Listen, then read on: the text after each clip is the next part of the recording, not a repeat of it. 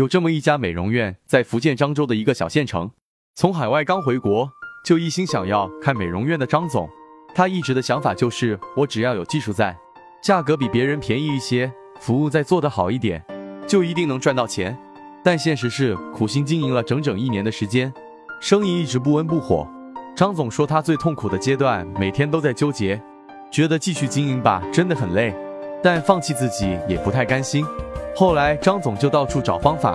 最后他发现，如果门店想要经营的好，必须要跟同行打开差异化。但如果仅仅是技术好、服务好、价格再便宜一点，好像没有办法跟竞争对手打开明显的差异，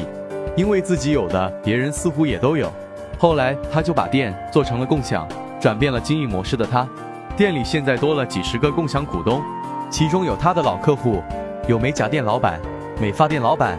还有一些舞蹈老师以及张总自己身边的亲朋好友等，相当于说瞬间多了几十个人在跟他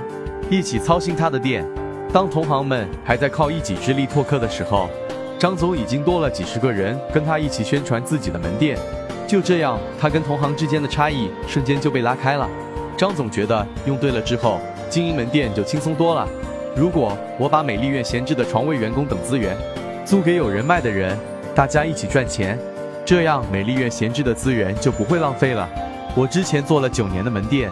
赚到钱加起来还没有这一年来赚的多。关注我，学习更多实体店案例。